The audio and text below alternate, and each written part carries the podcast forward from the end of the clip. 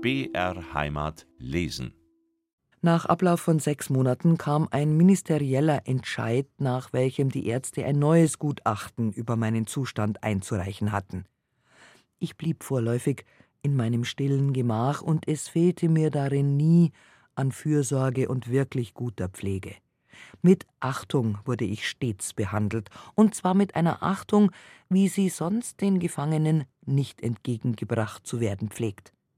Das Benehmen der Richter gegen mich, welche in Prozessangelegenheiten mich häufig als beeidigte Zeugin zu vernehmen hatten, war stets dergestalt, als ob ich eine auf freiem Fuße lebende Dame sei. Beim Eintritt in mein Zimmer wurde stets der Hut abgenommen, und ich erinnere mich nicht eines einzigen Falles, wo das Gegenteil der Fall gewesen wäre. Die Titulatur lautete Fräulein. Im Übrigen behielt ich mein eigenes Bett, Waschservice, sowohl auch meine eigenen Kleider. Niemals während meiner ganzen Gefangenschaft kam ich mit anderen Gefangenen in Berührung, und die meiste Zeit derselben verbrachte ich meines leidenden Zustandes halber im Bette. Nach und nach trat eine Art Tiefsinn bei mir ein, und diesen zu verbannen ist mir bis zum heutigen Tage noch nicht ganz gelungen. Als ich sechs Monate meiner Haft verbüßt hatte in dem bisherigen mir eingeräumten Haftlokale, da wurde mein körperlicher und geistiger Zustand von den Ärzten abermals gründlich untersucht. Um diese Zeit reichte Dr. Will ein Gesuch an seine Majestät den König um Strafnachlass für mich ein, und zwar aufgrund meiner fürchterlich herabgestimmten Gesundheit. Dieses Gesuch wurde abschlägig beschieden. Jedoch wurde das Verbleiben in meinem verhältnismäßig komfortablen Haftlokale bis auf weiteres gestattet. Diese Sachlage blieb bis neun Monate vor meiner Entlassung.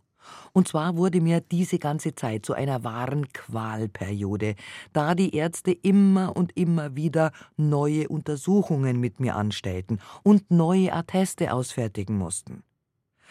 Der Antrag der Ärzte, mich gesundheitshalber vorläufig zu entlassen, wurde abgewiesen. Und es stand mir deshalb frei zu denken, dass man sich um meine Wiedergenesung nicht kümmere. Meine Beschäftigung durfte ich ganz meinem Geschmacke entsprechend wählen. Die Zumutung, wie andere Gefangene zu arbeiten, wurde mir niemals gemacht um meinen Geist zu zerstreuen und doch nicht dabei anzustrengen, fing ich an, in Wasserfarben zu malen.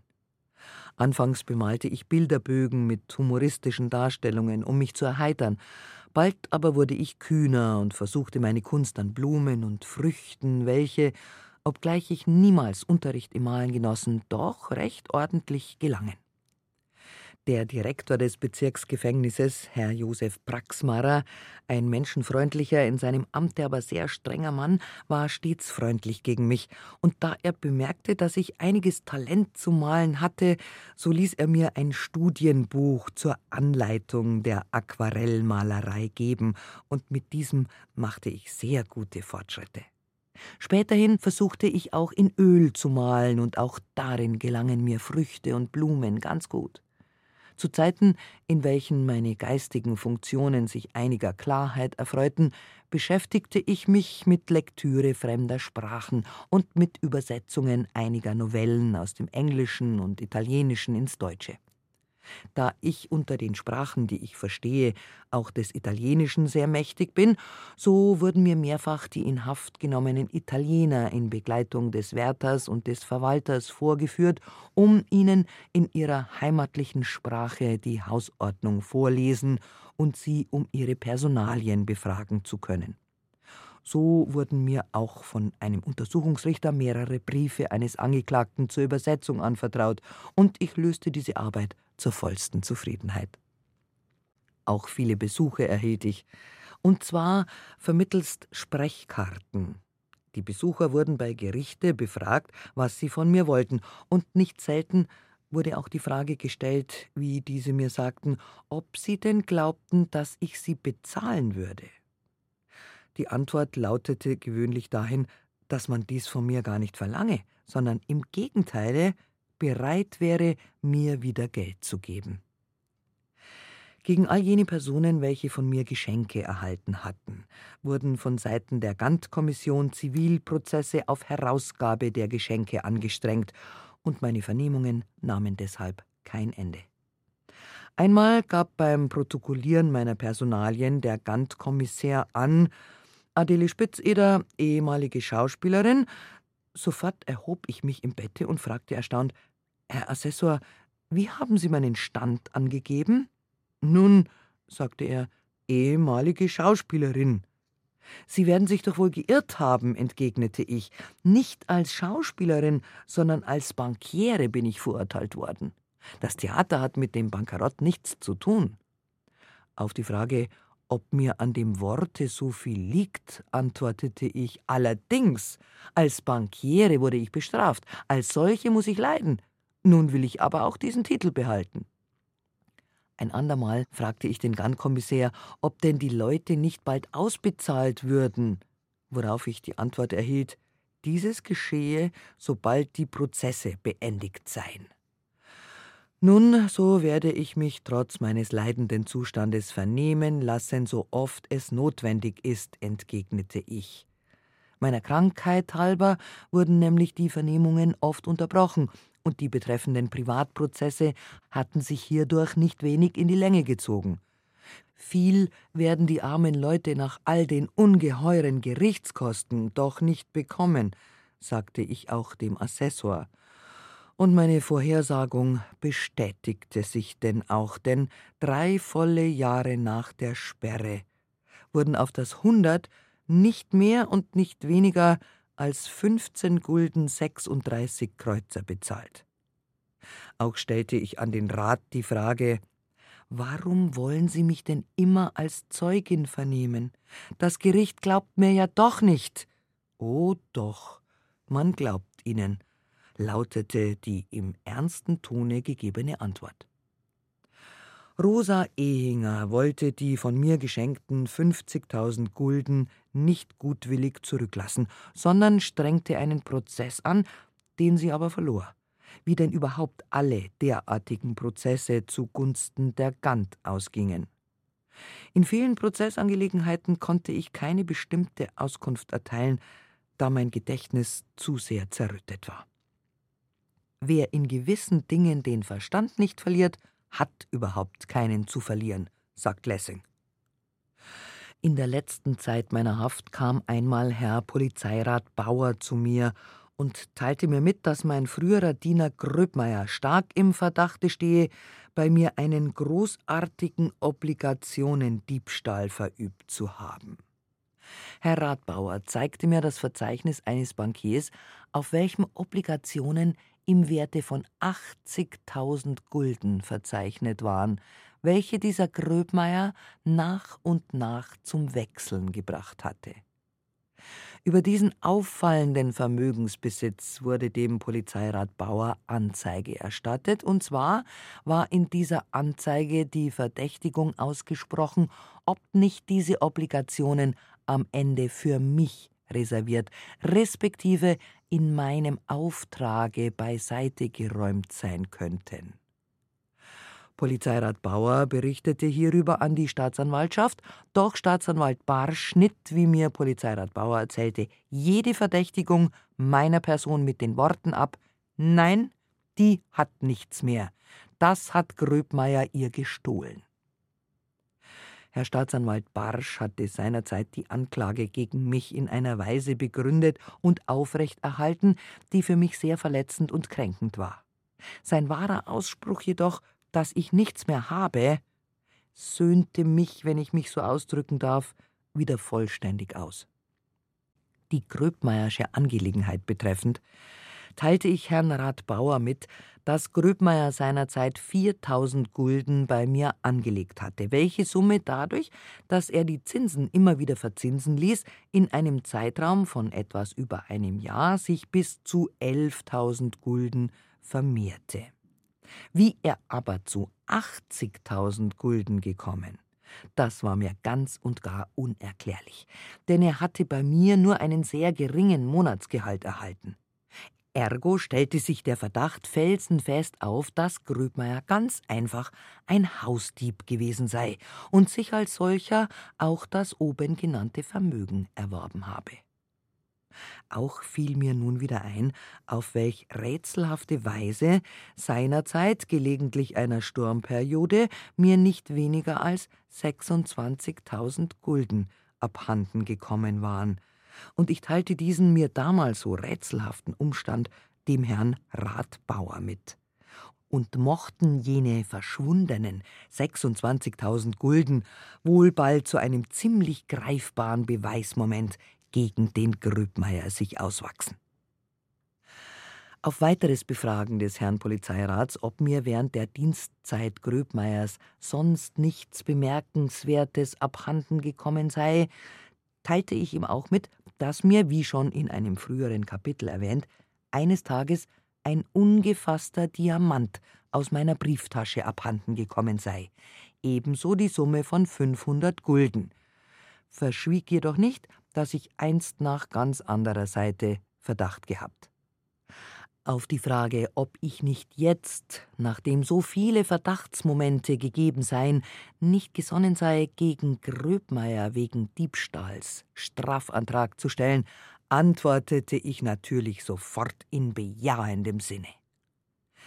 In der Folge wurden noch zwei Gnadengesuche für mich eingereicht das letzte durch Advokat Dr. Auer, und zwar in diesem um vollständigen Strafnachlass, gestützt auf die ärztlichen Zeugnisse gebeten, und wenn dieser Bitte nicht stattgegeben würde, um vorläufige Entlassung, nachdem ich drei Viertel meiner Strafe verbüßt hatte. Eine vorläufige Entlassung betrachtete ich als keine sonderliche Gunstbezeugung, da ich in diesem Fall zwar auf freiem Fuße, jedoch unter polizeilicher Aufsicht gelebt hätte, wodurch ich aufs neue in den Augen der Welt kompromittiert gewesen wäre. Da aber die Ärzte mir versicherten, dass eine Badekur zwingende Notwendigkeit für mich sei, so entschloss ich mich auch dazu, ein Gesuch um vorläufige Entlassung einzureichen. Auch dieses, mein letztes Gesuch, wurde abschlägig beschieden. Ich musste so in volle drei Jahre nebst zehn Monaten Untersuchungshaft im Gefängnisse an der Badstraße in München zubringen. Aber auch diese schwere Zeit ging vorüber, und als der Tag meiner Entlassung kam, als ich wieder hinaustreten sollte in die Freiheit, da verließ ich doch das Gefängnis mit schwerem Herzen, denn selbst diese Räume waren mir, ich möchte fast sagen, lieb geworden schon aus dem Grunde, weil ich nur gute Menschen darin kennengelernt und nun zurücklassen musste. Mein körperlicher Zustand war der denkbar traurigste. Die eine Seite meines Körpers war vollständig gelähmt, und ich konnte mich daher nur äußerst mühsam mittels Krücken fortbewegen. Als ich nun über die Treppe heruntergetragen und in den für mich bereitstehenden Fiaker gehoben wurde, als die Gefangenenwärter, die Frau und die Tochter des Verwalters tränenden Auges von mir Abschied nahmen, da merkte ich denn auch, dass man sich sogar an ein Gefängnis gewöhnen kann, denn ich schied weinend aus diesem doch so traurigen Hause. Zwölftes Kapitel In der Freiheit. Mit Tränen hatte mir das Hauspersonal des Gefängnisses Lebewohl gesagt, und, unglaublich aber war, mit Tränen der Freude wurde ich vor dem Tor des Gefängnisses in Gottes freier, frischer Natur empfangen von vielen meiner Gläubigern. Kein Vorwurf, keine Klage über den durch mich erlittenen Verlust, sondern reine, ungeheuchelte Freude über mein Wiedersehen empfing mich. Und ich kann wohl sagen, dass ich hierdurch tief erschüttert war von meinen Parasiten und früheren Bediensteten, von all jenen Leuten, welche durch mich, ob direkt oder indirekt, gleich viel reich geworden, war nicht eine Seele zu erblicken. Die arm gewordene Adele Spitzeder wollten sie nicht schauen, nicht begrüßen. Sie besaß ja nichts mehr, und so hatte es der Egoismus auch nicht mehr nötig, den wirklichen Charakter zu verdecken und Freundschaft und Ergebenheit zu heucheln. Mein Aussehen war elend, im höchsten Grade. Der Gebrauch meines lahmen Fußes war mir versagt, und so bot denn die frühere zehn- und zwanzigfache Millionärin ein Bild des Elends und des Jammers. Umso mehr, als ich auch von allen Geldmitteln entblößt, die wiedererlangte Freiheit in einem keineswegs rosigem Lichte betrachten konnte. Meine Gläubiger hatten aber kaum bemerkt, dass ich ganz und gar mittellos sei, so wurde mir auch schon Geld von allen Seiten angeboten. Leicht begreiflicherweise sträubte ich mich, mir gerade von solchen Personen, welche so viel bei mir verloren hatten, helfen zu lassen. Man bat mich aber, Geld anzunehmen, ohne Schuldschein, ohne Quittung, ohne jede Verbindlichkeit von meiner Seite, das ist wirklich falscher Hochmut von meiner Seite gewesen, diese aus wahrhaft edlen Herzen kommenden Angebote nicht wenigstens teilweise zu akzeptieren. Ein Bekannter hatte mir in der Residenzstraße bei einer Landrichterswitwe eine Wohnung im dritten Stocke ausgemittelt. In der Wohnung erwarteten mich wiederum viele Personen, welche mir ihre Anhänglichkeit zeigen wollten. Ebenso ein einfaches, solides, von meinem Bruder mir als Pflegerin empfohlenes Mädchen namens Marie Riedmeier, welche mir auch in der Folge, während meines langwierigen, krankhaften Zustandes, die aufopferndste Pflege zuteil werden ließ. Ich lebte nun ganz und gar zurückgezogen in meinem neuen Daheim doch kamen Tag für Tag eine Menge Leute, welche mich begrüßten und mir ihre Teilnahme und Freude über die wiedererlangte Freiheit ausdrücken wollten. Die wenigsten von ihnen konnte ich aber empfangen, sondern ich musste sie meines leidenden Zustandes halber fast durchweg abweisen lassen. Viele ließen sich jedoch positiv nicht abweisen, und als ich sie dann notgedrungen hereinkommen ließ, was war da ihr Begehr? Wollten Sie etwa das bei mir verlorene Geld zurückerhalten? Nein, sondern Sie boten mir die Mittel an, um eine Badekur gebrauchen zu können. Nicht eine Person ist bis heutigen Tags zu mir gekommen, um das bei mir verlorene Kapital zurückzufordern, sondern im Gegenteile drangen meine Gläubiger fort und fort in mich, Geld anzunehmen, um meine auf lange Zeit hinaus vollständig ruinierte Gesundheit durch eine von den Ärzten mir so dringend angeratene Badekur wiedererlangen zu können.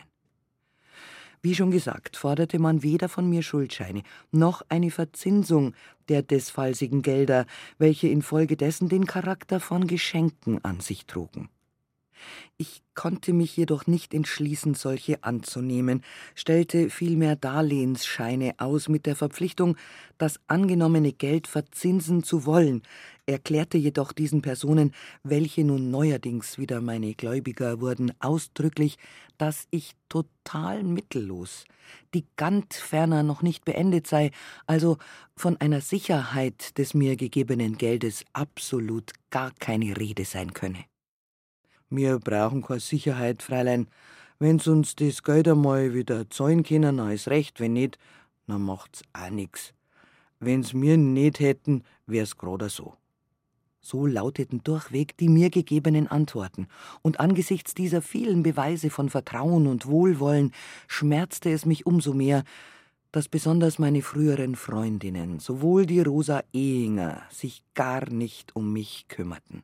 Sie, die mir, als ich auf der Höhe des Glückes stand, uneigennützige und wahrhaft treue Freundinnen zu sein, vorgaben, hatten sich während der ganzen Dauer meiner Haft niemals nach mir erkundigt, geschweige, dass sie mir jetzt nach der Entlassung hilfreiche Hand geleistet hätten.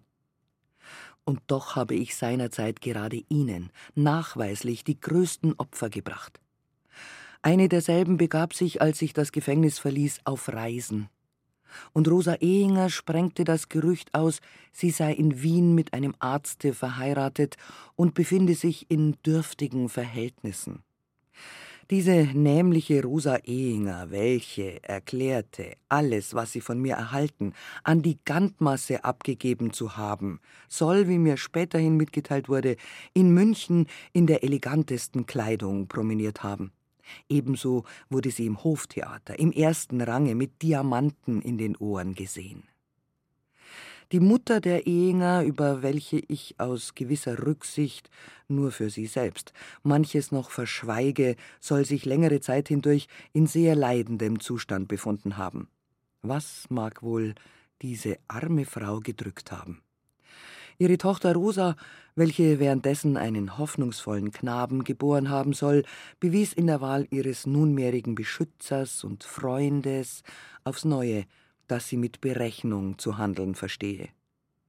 Der einstige Ausspruch meiner seligen Mutter Rosa, verlass meine Adele nie, mit welchem ihr Verteidiger auf das Gemüt der Geschworenen so trefflich zu wirken verstand, machte seine Wirkung nur in der Glückszeit geltend. Die Stimme aus dem Grabe verhallte jedoch ungehört, nachdem mein Reichtum längst entschwunden. Eine meiner Freundinnen soll Besitzerin einer auswärtigen Villa sein und sich überhaupt in glänzenden Verhältnissen befinden. Ihre Schwester befindet sich in München, ist aber klug genug, ihre ebenfalls gut situierten Verhältnisse nicht zur Schau zu tragen. Der königliche Advokat Dr. Will welcher seinerzeit den Mut gehabt hatte, mich sowohl vor dem obersten Gerichtshofe zu verteidigen, als auch Gnadengesuche für mich einzureichen, besuchte mich, so auch der Hausarzt des Gefängnisses, Dr. Martius, an welchen ich das Ansuchen gestellt hatte, mir seinen ärztlichen Beistand auch jetzt in der Freiheit zuteil werden zu lassen. Er erteilte mir den dringenden Rat, unverzüglich eine Badekur in Wildbad zu gebrauchen und gab mir ein Empfehlungsschreiben an den dortigen Badedirektor, Herrn Hofrat Dr. von Renz, mit.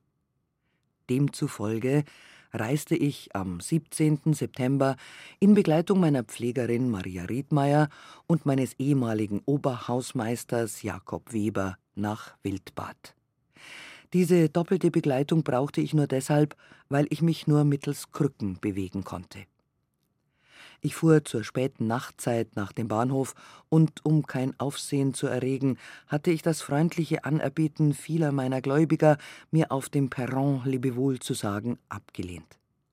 Einer meiner Gläubiger, ein Lohnkutscher namens Ganter, hatte es sich nicht nehmen lassen, mich in seinem besten Geschirr nach dem Bahnhofe zu fahren eine Liebenswürdigkeit, welche er mir schon im Gefängnisse hatte anbieten lassen. Nächsten Nachmittag, einhalb fünf Uhr, kam ich in dem idyllischen Schwarzwald-Kurorte Wildbad an und ich logierte mich in dem Hotel de Russie ein, welches mir schon vorher empfohlen wurde. Das Bad selbst machte anfangs keinen imposanten Eindruck auf mich, sondern es kam mir wie ein freundliches Dorf vor, im Fremdenbuche des Hotels ließ ich mich unter dem Familiennamen meiner seligen Mutter in Verbindung mit meinem zweiten Vornamen als Theodora Vio eintragen, und zwar ließ ich beifügen aus Berlin, weil ich eben daselbst geboren wurde. Dem Hotelbesitzer, Herrn Komberger, einem äußerst zuvorkommenden und freundlichen Manne, übergab ich das mir von Dr. Martius mir auf den Weg gegebene Empfehlungsschreiben mit dem Ersuchen, dasselbe an die Adresse des Herrn Hofrats Dr. von Renz gelangen zu lassen, mit der Bitte, er möge mich baldigst besuchen. Der Herr Hofrat erschien dann auch nach sehr kurzer Zeit, und ich fragte ihn sofort Wissen Sie, wer ich bin? Nein, lautete die unbefangene Antwort, und ich sah mich veranlasst, ihm gegenüber mein Inkognito mit den Worten aufzuheben. En discrétion will ich Ihnen meinen Namen nennen. Ich heiße Adele Spitzeder. Diese Eröffnung schien durchaus keinen unangenehmen Eindruck auf Dr. von Renz hervorzubringen. Er sah in mir nur die hilfsbedürftige Kranke und untersuchte mich deshalb aufs genaueste. Bei der Polizei und der königlichen Postbehörde ließ ich, von jeher ein Feind der Heimlichkeiten, ebenfalls meinen wahren Namen angeben, denn nur um nicht gleich anfangs Aufsehen zu erregen, war ich unter dem Familiennamen meiner seligen Mutter aufgetreten. Mein wahrer Name blieb denn auch im öffentlichen Verkehrsleben Wildbads nicht lange Geheimnis, und in sehr kurzer Zeit schon erschien im schwäbischen Merkur eine Notiz, worin meine Ankunft in Wildbad ausposaunt wurde. Mit meiner Wiederherstellung hatte der Badedirektor Hofrat Dr. von Renz kein kleines Stück Arbeit, denn mein linkes Bein war schon seit einigen Jahren vollkommen lahm und ohne Gefühl, so dass ich nicht einmal eine Zehe bewegen, geschweige denn stehen oder gar gehen konnte. Sogar das Niedersitzen war mir nicht ohne Hilfeleistung möglich. Viele Wochen vergingen, bis mein leidender Zustand sich in Wildbad zu bessern anfing. Ich gebrauchte nach Vorschrift die Bäder in Verbindung mit Duschen, und die Wirkung der wahrhaft heilsamen Quelle machte sich auch mit der Zeit in erfreulichster Weise an mir geltend. Dr. von Renz unterstützte die Wirkung der Bäder mit der Anwendung von Elektrizität, und nachdem ich im Gefängnisse zu München nicht weniger als 160 Mal ganz erfolglos elektrisiert worden war, konnte ich in Wildbad nach mehreren Sitzungen einen deutlichen Gewinn an Bewegungsfähigkeit in meinem lahmen Körperteile wahrnehmen. Es scheint so nach, dass die Elektrizität entsprechend angewandt im Vereine mit Bädern eine erhöhte Wirkung hervorbringt. Dr. von Renz wurde mir aber auch ein Arzt der Seele, denn mit seltenem Scharfblicke bemerkte er sofort, dass nicht nur mein Körper, sondern auch mein Gemüt leide, und durch planmäßiges Verfahren suchte er auch dem entgegenzutreten. Seiner wirksamen Heilmethode verdanke ich speziell meine Gesundheit. Und gerade hier heißt es, Wasser tut's nicht allein. Er suchte bei mir vor allem wieder Lust und Liebe zur geistigen Arbeit zu erwecken, um dadurch sowohl mein Selbstgefühl als auch meine Widerstandskraft zu stärken. Immer wieder hielt er mir den Segen der Arbeit vor Augen, da mit zunehmender Aufwendung aller Energie und durch planmäßige Verwertung der geistigen Fähigkeiten nicht nur die eigene Subsistenz gesichert werde, sondern auch durch das befriedigende Bewusstsein eines nützlichen Daseins jener frohe Mut sich schaffe, der das vergangene Leben mit all seinen schweren Stunden als etwas der Vergangenheit angehörendes betrachte und getrost den Weg der Zukunft wandle.